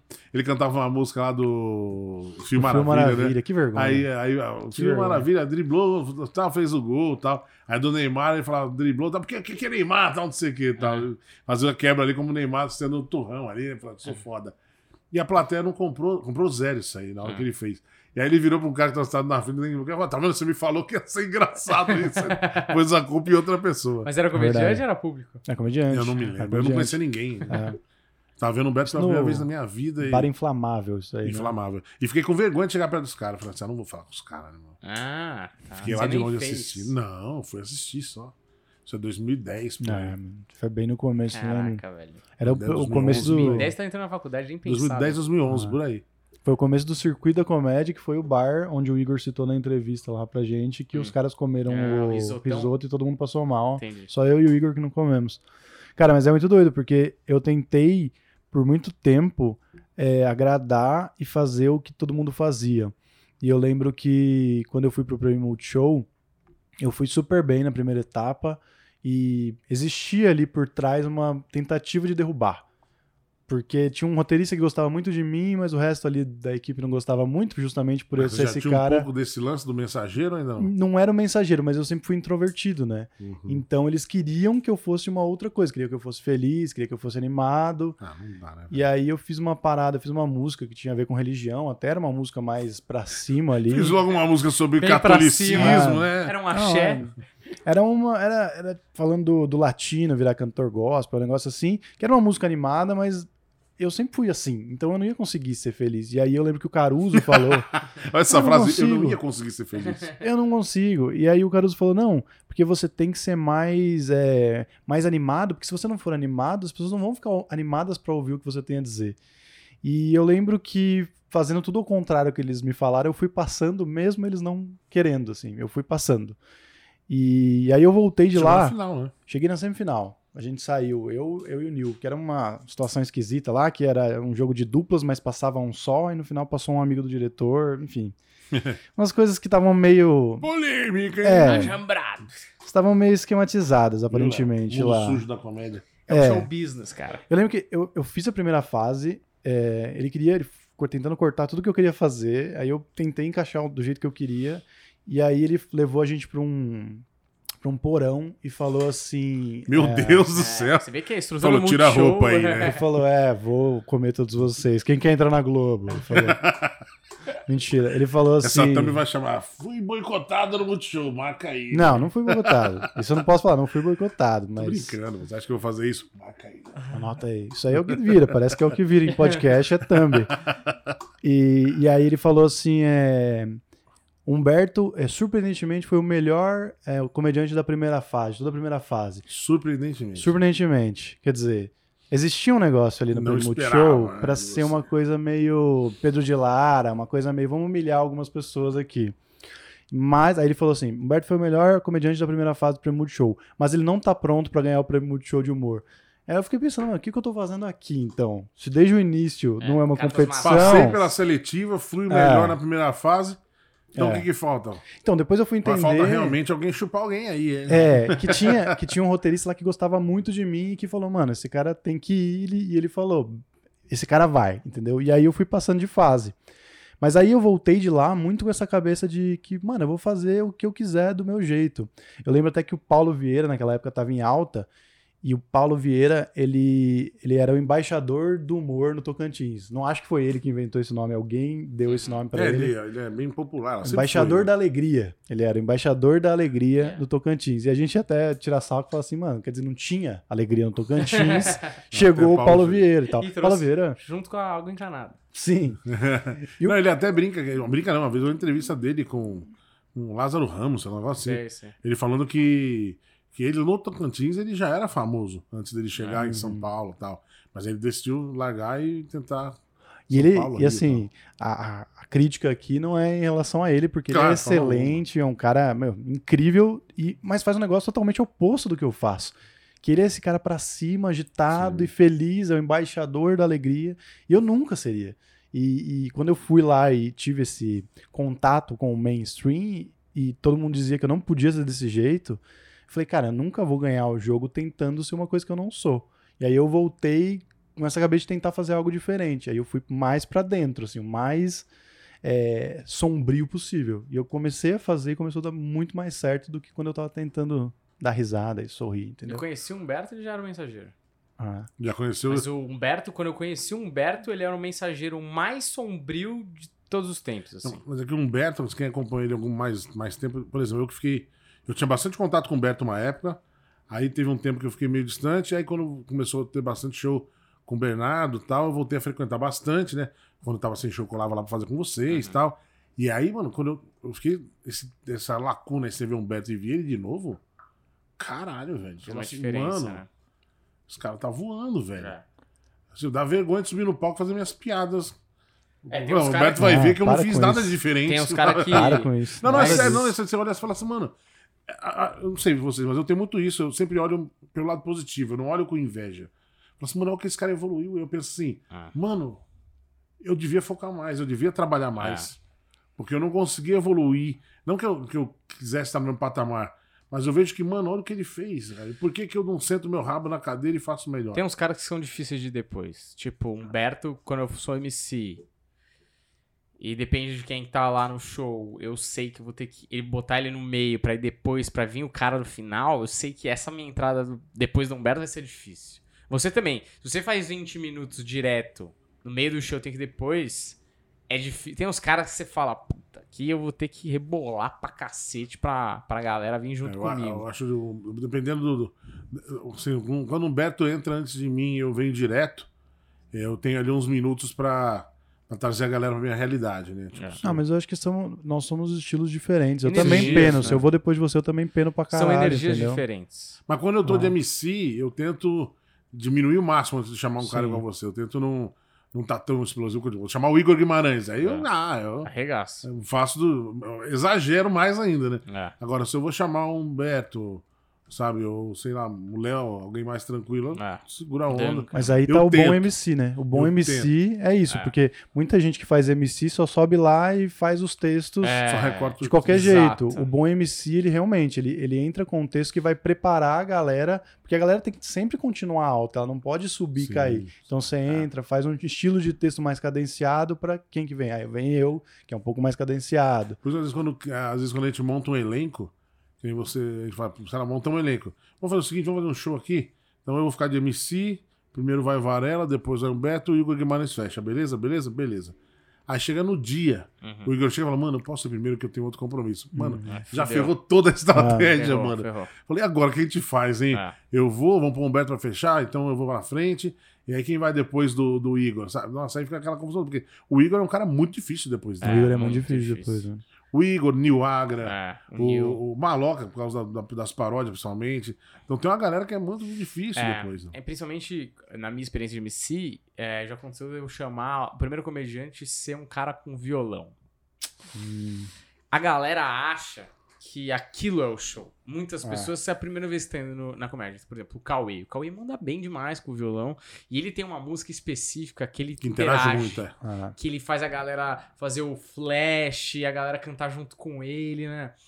E aí, cara, você tem um show longo. A primeira entrada você faz 12 minutos pra acelerar tal. E entrega pra ele. Ele acaba com esse que ele interagiu com todo A mundo. próxima Que ele fez a entrada. galera fazer isso aqui, aí você vai entrar. Eu no trânsito. Fudeu! Fudeu. A galera fala, ah, não, isso aí não é tão legal. Eu gostava mais do negócio de fazer o flash. Queria acender a luzinha, é, né? de ele zoar a galera na plateia, não sei o que. É foda. Então, é, é- é um, é realmente o MC é um cara que carrega o piano. E se ele tiver que tomar. Alguém tiver que tomar um tiro no show, é esse cara que vai tomar. Não, mas o bom MC ele se sacrifica pelo show. É. Se, alguém, se, se o público sai falando, foi um show incrível, o MC fez o trabalho dele. é. uhum. Agora sai falando, ah, pô, o MC foi muito bom.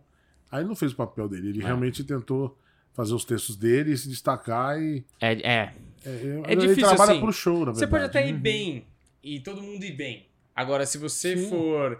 Mas assim, é realmente é um negócio que às vezes você fica. Puta, meu. Será que eu fui mal? Porque você vai pior. A galera, quando vem. Quando você vai bem no MC, principalmente na interação, né? Porque a interação é um negócio que a galera reconhece muito, assim, né? Fala, ah, porque você Marca, brigou com né? fulano, não sei o quê. Uhum. Cara, uma Fala. vez eu tava num, num show, me cham- montou, ah, vamos fazer Beverly tal dia, Jansen? Eu falei, vamos. Aí quando saiu o flyer, eu, Dollens e Maloca. É, puta. Aí eu falei, você MC com certeza, né? É. E aí vamos chegar lá no show.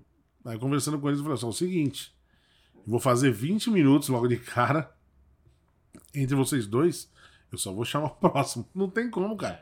Um é mágico, o outro é músico, cara. É. Pô, o MC entrar entre os dois é só pra tomar porrada. Então, Só pra mano, eu abria, fazia o esquenta, fazia meu texto inteiro, chamava o primeiro deles. A gente fez duas sessões nesse dia. Uhum. Né? E aí, eu, entre eles dois, eu só. Estão gostando, tal, não estão, fazia uma piada com interagir e chamava o próximo. É isso. Porque, cara, não Ah. tem muito o que Tá fazer. certinho. Cara. tá Mas, certinho. cara, mas esse não é um bom elenco, né? A gente sempre fala disso, que tem, tem às vezes, existem algumas confusões na hora de montar elenco, que a galera acha, ah, é todo mundo legal, então todo mundo vai se dar É. bem junto. E nem sempre é assim, tipo, Dollins e Maloca, pra mim, se anulam. Mesmo fazendo coisas totalmente diferentes, o, o, o Tá queimando um ambiente... cartuchinho, né? Podia colocar É. um cada um numa noite, né? Exatamente, Já o pôr dólares pra fechar numa noite, uma louca É. na outra noite. né? Exatamente. Quem que uma vez você falou que foi fazer um show Ah, esse e jogo aí é a absurdo. ordem era absurda que o Igor ia abrir? Era eu, Bruninho Mano, Igor, Felipe Pontes e esse era o elenco. Bruninho Mano abre. Aí, difícil o show. A galera não Aí o Bruno fez bem. uns quarentinha pra não, começar. ele, ele... Eu lembro assim, cara... Te amo, Bruninho. A gente ficava não atrás do aqui palco. A gente ficava atrás do palco. Bruninho, mano, mano, suando. Ele fazendo texto de time, que é, sabe? Que você vê que é o texto de segurança do cara, nada. Aí a galera tava meio assim, a sensação que era, tipo, é isso que é stand-up? O que, que tá acontecendo? Chamaram o Igor. Foi a primeira e talvez a única vez que eu vi o Igor dar água. O Igor. Sabe quando o Igor ele vai dar água, ele fecha a parede aqui, pisa nos 250 km Ah, por hora e dá isso. texto. Mal, foi mal, assim. Aí eu lembro que eu fui lá pro Igor e falei, e aí, Igor, foi mal, pô, que tá- como é que tá lá? Não sei o que ele. É melhor que trabalhar, né, meu? Ainda é melhor que trabalhar. Aí. Aí foi. Excelente definição, É. vou levar pra minha vida isso. Aí eu subi e fui bem. Porque eu interagi, eu acertei umas duas, três piadas de interação de signo com uma menina da frente. E aí a galera me comprou muito, assim. E aí, porra, eu fui. Eu, fui- eu era open, assim, canja, talvez. Eu fui o melhor da noite. E o Igor falou isso pra mim: você foi o melhor da noite, meu. E aí foi o Felipe Pontes com as imitações, se jogando no chão e não sei o que, a galera fechou de novo. Cara, e, e eu, eu lembro, claro, de Felipe Pontes pingando de fazer, eu acho que a Sabrina, porque ele se joga no chão e rola, e a galera assim. Cara, assim, eu falei, aí o Humberto falou, mano, tá errado nesse show aí foi a ordem. A ordem tá totalmente invertida. Você mete o Igor no começo a 250 km, aí volta o Bruninho, que a galera não comprou na primeira entrada, que talvez não tenha. Aí vai você que o cara fala, ah, isso é stand-up. Aí depois o Felipe Pontes, que tá maluco. É, tem que ir acelerando aos poucos, né? Uhum. É.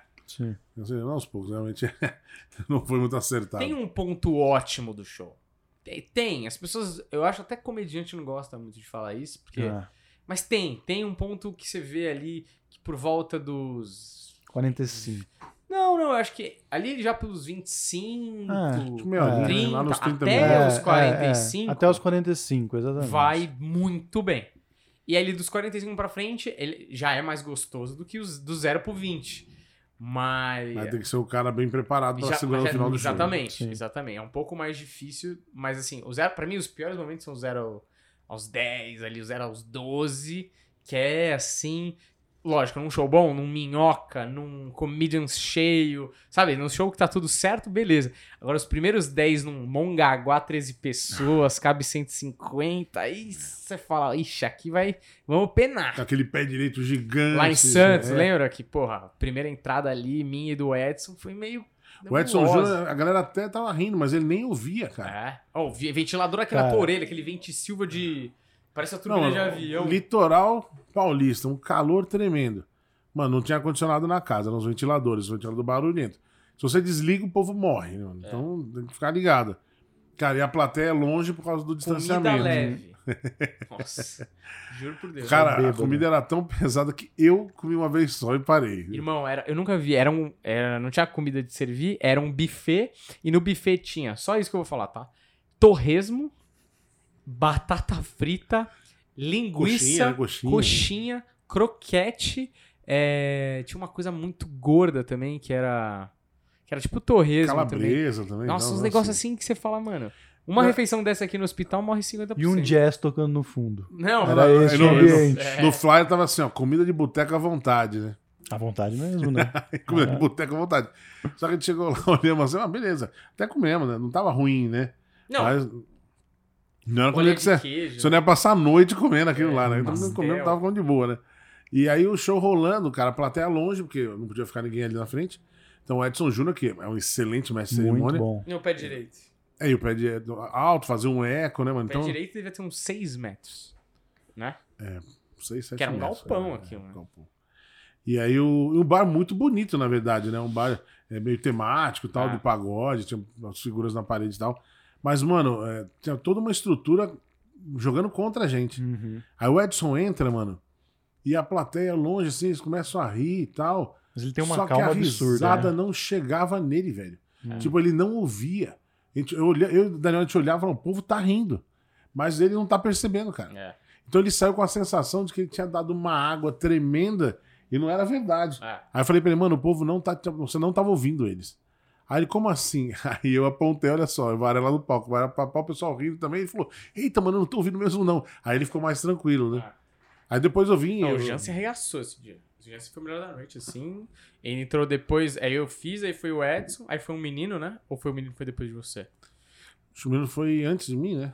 É. depois, não sei. E, mano, o Jansen deu uma pedrada que salvou a noite. E aí o Digão fechou bem também, mas suado aqueles primeiros começos. É, assim, eu, eu, eu- eu costumo dizer que eu consigo me virar bem no- nas adversidades, assim, né? Você se vira muito bem. O Jansen é muito eficaz. Eu Ah. acho que a assim, se eu tivesse que de- é, descrever o Jansen, mano, qualquer show Ele da, bem. do pobre ao Ah. rico, não sei o que, em qualquer situação, ele tem um texto muito qualquer um se identifica, assim, ele Ah. pega um mainstream e todo mundo cabe ali, porque você pega um cara mais nichado, vamos dizer, o Ventura, porra, sucesso total, não tem como. Mas vai fazer ele fazer um show lá na Associação de Golfe Paulista Club. Vai ficar complicado pra ele, Ah, entendeu? Pinheiros Club. É, entende? tipo, é, é mais. Com a galera do badminton. Exato.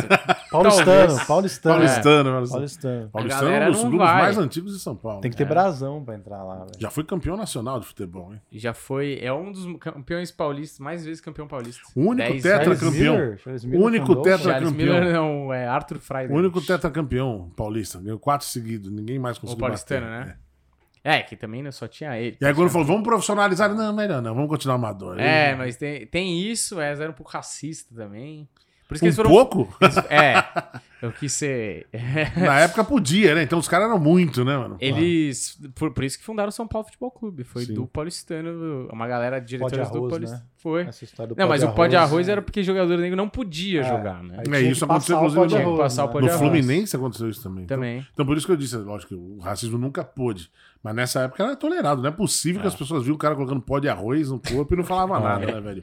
Exato. Pô, Durante Um o jogo absurdo. suando saía o bagulho. né? É, Sim, é. que pó de arroz é esse do Michael Jackson, né? Pô. Tá enganando quem também, né, velho? Pelo amor de Deus, né? Mas, mas fazer um show no Paulistano seria interessante. Você já fez? Já. Eu fiz uma vez. Foi eu, Festival? Humberto. Não. Eu, Humberto Casal e Vilela. É. E aí, foi legal? Cara, foi bom de. Não, foi bom de, de público, de grana e tal. É, teve uma galera que gostou, mas eu sei que depois eu fui lá ouvir as coisas. Recebeu É. o feedback. É que eu voltei pro Osasco, ele É. ficou pra ouvir o feedback, entendeu? Eu achei ótimo. Mas Saiu é, que tinha- é que assim, tem- o problema de clube é que é o seguinte: tem muito velho. E o velho não tem nada pra fazer. E no clube é tudo muito barato. É tudo. Ele para onde ele sempre para. O estacionamento é baratésimo. Ele janta lá no lugar do clube que é muito barato. Tá, né? É seguro, né? Então o que, que ele faz? Ele não tem nada pra fazer. Então ele chega na programação do clube e compra todos os ingressos. Ele nem sabe o que vai acontecer. Então, porra, eu lembro, assim, de entrar no palco e as duas primeiras fileiras, assim, só cabelo branco. Só cabelo branco, só cabelo branco. Então, velho, é bando de velho. E a gente falou palavrão pra cacete. Uma coisa que a gente acertou foi chamar o Vilela, que ele fez um texto de coisa de, antig- de antigamente e tal.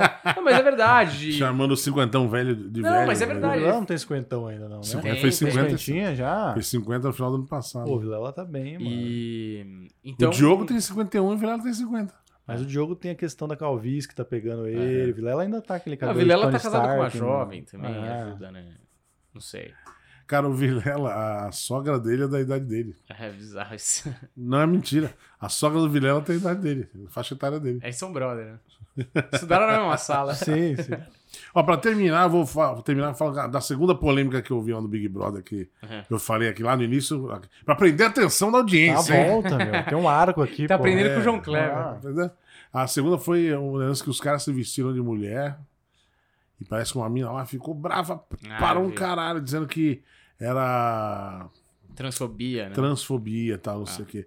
Aí a minha filha me contou e falou assim: Mas o Babu, ano passado, não se vestiu de mulher lá, pô. É. Desfilou pras minas, o caramba, quatro e tal. Aí eu falei: Mano, na boa, se a mina vem me dar uma. Se, eu- tô num lugar e você- vamos fazer um se vestir. Uma brincadeira. Fazer uma brincadeira de mulher junto com a galera. Tal, bom, sem ofender ninguém, foi uma brincadeira e tal. Nem tem essa E intenção. vem me falar merda. Eu É. falei, ah, mano, vai falar sozinho, tomar no teu cu, vai pra puta que te pariu. eu não teria paciência, não, velho. É. Que o cara ficou lá pedindo desculpa. Mas a galera tá com esse medo do cancelamento, porque Sim. a versão do passado, do ano passado, parece que a galera desse time, que não era esse time tão radical de, porra, é, viva as mulheres, feminismo, não sei o quê, foi o time que foi mais pra frente. Então a galera já entrou com medo de, ih, não posso É. cometer nenhum erro machista. Tá e tal. valendo um milhão e meio aqui a É, parada, né? Mas, exato. mano, Mas bicho, claro, tipo, óbvio que não. Eu- eu acho que assim, a intenção foi de magoar. Puta, não foi. Magoou. É o que eu digo desculpa, sempre. acabou. é que eu digo sempre assim, mano, quando o pessoal fala, pô, piada de gordo. Cara, fazer piada de gordo. Quantas piadas de gordo eu ouço por aí dos meus amigos, dos outros meus amigos comediantes em show? Cara, é piada, é brincadeira. Agora, pô, eu sei quando o cara chega e aponta na minha cara e É. quer me ofender mesmo. É, no show de Santos. Lembra É, no você- final do show de Santos? Você ficou eu até constrangida. puco. Eu constrangido do caralho. Eu queria dar um socão na orelha do maluco. A gente acabou o show, o Jansen arregaçou, arregaçou. Colou um bebaço depois do show no nosso lugar lá. E aí ele falou assim: Ah, tira a foto aí, gordão. Pro Jansen, não foi? E aí o Jansen colocou a máscara. Tipo, porque, mano, não é pra tirar foto mesmo. Uhum, sim. E aí o cara falou: é, vai tirar a máscara? De máscara eu não quero. Aí o Jansen falou: então de máscara, se não é pra tirar de máscara, eu não vou. O cara ficou com uma cara de puto, mas todo mundo nessa hora riu. E aí ele ficou, sabe quando a galera toda ri de você? Sim. E aí ele ficou com uma cara de bosta, assim. E, ele, foi. ele falou alguma coisa que assim, é, se essa doença mata esse cara que nem ele, apontou pra mim, né? É. Que eu, que eu devia morrer e tal, te dizer, por causa do, do Covid. Aí eu falei, então beleza, então vai tirar a foto lá eu continuo aqui vivo. Uhum. Aí, não satisfeito, ele ainda veio tirar um barato com meu filho, né? Foi. Aí ele veio bater aí, no Jansen de e novo. a sua filha aí? Eu falei, filha, tenho duas filhas e um filho. Não, mas você trouxe sua filha, né? Essa cabeluda aí. Que é Não, o esse- filho do esse Jansen. é meu filho, tá com cabelo nos ombros e tal. Não, esse é meu filho e tal, não sei o que. Ele continuei falando sério, né? Aí ele é, saiu fora e tal. Um imbecil, um otário, né? Um um imbecil. otário, velho. É. Tipo, e ele não falou em tom de brincadeira. Ele, Eu Aham. vi que ele queria cutucar, sabe? Aqueles bêbados que é Sim, cutucar sim. É, tá, tá, tá buscando um murro na cara, Nossa, né? É meio isso, né? fuder. Tem E gente que sai buscando. Calma, velho. É, eu, eu- parcimônia é um negócio que eu, que eu aprendi com o tempo. Se fosse uns 15 aninhos atrás. Cadeirada na boca, né? Mesmo porque, Jansen, Do se você pegar rock. o cara, você mata o cara. Então é, bom que você tenha o Jansen é um urso, velho. Eu Se tenho medo do Jansen, A cara. única É que vez que, Jansen eu é fofo, perdi a mas- paciência pra, a ponto de querer bater foi lá em Rio Claro. Rio Claro. É verdade. que o cara aí- não deixou fazer meu show. Eu, Diguinho e Varela. No final do show, o Diguinho parecia professor de escola dando bronca em sala. Foi velho. verdade. Ó, você tem que respeitar a gente, que a gente veio de longe. Respeitar o artista. Mano, o, o- tinha público, a casa era bonita, Tava tinha cheio. público, tinha estrutura. Mas os caras não sabiam que deixou, não sei o que aconteceu, porque cagaram pra gente. E aí, no meio do show, todos. eu fui lá porque meu pai era muito louco. É, seu pai era um babaca, o cara É. gritou de lá. Eu falei, é, babaca é você, tal, É. não sei o quê. Comecei a discutir, no final do show o cara veio falar comigo e falou: se chegar perto de mim, eu vou dar porrada nesse cara aí. Aí eu falei, não, Jansen, não, Jansen, nem tem como te segurar, velho. É, o Diguinho é, é cardíaco, porra. Eu falei, segura aí. O Diguinho tem meio pulmão só, pô. E é verdade mesmo, o Diguinho é Não, tem fudido. como. Se o cara chegasse perto do Jansen, o pai ia quebrar. E aí a gente saiu fora, aí o, o dono do bar mandou mensagem pro Jansen, ah, espero que tenha gostado, tô ok. Já, já filmei o seu show e tá no Nossa. Facebook. Aí o Jansen, pelo amor de Deus, mano, apaga isso aí, apaga isso aí. Pago isso aí agora, cara. Foi um show horroroso, cara. Horroroso. Foi a única vez que eu realmente perdi as estribeiras, assim, Foi. sabe? Eu fiquei com medo, mano. O Jansen, mano, puto, mano, ninguém segura, o cara trembala, velho. Não, mas, Parceiro mas ah, foi a única vez. Agora, esse, esse lance me- não me incomoda muito. O pessoal vem brincar no final do show e tal. O Diguinho fica mais mal-humorado com isso, porque o pessoal realmente abusa muito, quer É. pegar no peito dele e tal. Ele fica meio puto com razão. Chato, né? O pessoal confunde um pouco, né? Fica fazendo piada, então ele Sim. aceita qualquer coisa. É. É, eu acho que o ambiente do Diguinho na rádio é um ambiente mais de hostilidade, então a galera não entende que quando você tá em cena é uma coisa. E depois do show você não tem que chegar É, e o xingar o Diguinho, Diguinho. muita tá gente ligado? xinga ele no programa dele, mas é, É. uma parte do negócio. Faz então- parte da dinâmica, é. né? Ah. Com certeza. Mas é isso, meus irmãos. Então valeu. Vamos, lacramos então. Lacremos. Lacremos, meu. Desculpa aí por ser homem. Mas eu ainda vou ser. claro, né, é, pô? fogo. Desculpa meu. aí por ser tão gostoso e E forte. desculpa por ser rico. Porco capitalista. Maldito, né? Então é isso aí. É, sigam as redes sociais aí, Planeta Podcast. Qual é que é? Planeta aí. Podcast, tudo Planeta Podcast oficial, né? Porque já tinha Planeta Podcast. Não é que, tipo, a gente tá preocupado de alguém criar um fake. Aqui tem um podcast chileno que é Planeta Podcast. Então é tudo Caraca. Planeta Podcast oficial. Todo É, lugar. mas no YouTube é Planeta Podcast, né? Eu acho Ah. só. E a Principal, né? Dan- Daniel Varela. Ou é Dan Varela? O Dan Varela no Instagram e Daniel Varela em todos os outros. E coisas. Humberto Humberto Rosso. Rosso. Humberto Rosso em tudo. Isso aí. Fechou. Valeu, meus irmãos. Obrigado pela companhia Valeu. de vocês. Capitão Sempre bom Planeta. trocar ideia. Quando a gente Ah, desliga e continua todo dia, cara. trocando ideia mais um tempo aqui. Boa, valeu. Mas, mano, obrigado pelo convite, cara. Foi do caralho. Obrigado Valeu, pelo obrigado você, Obrigado Jansão.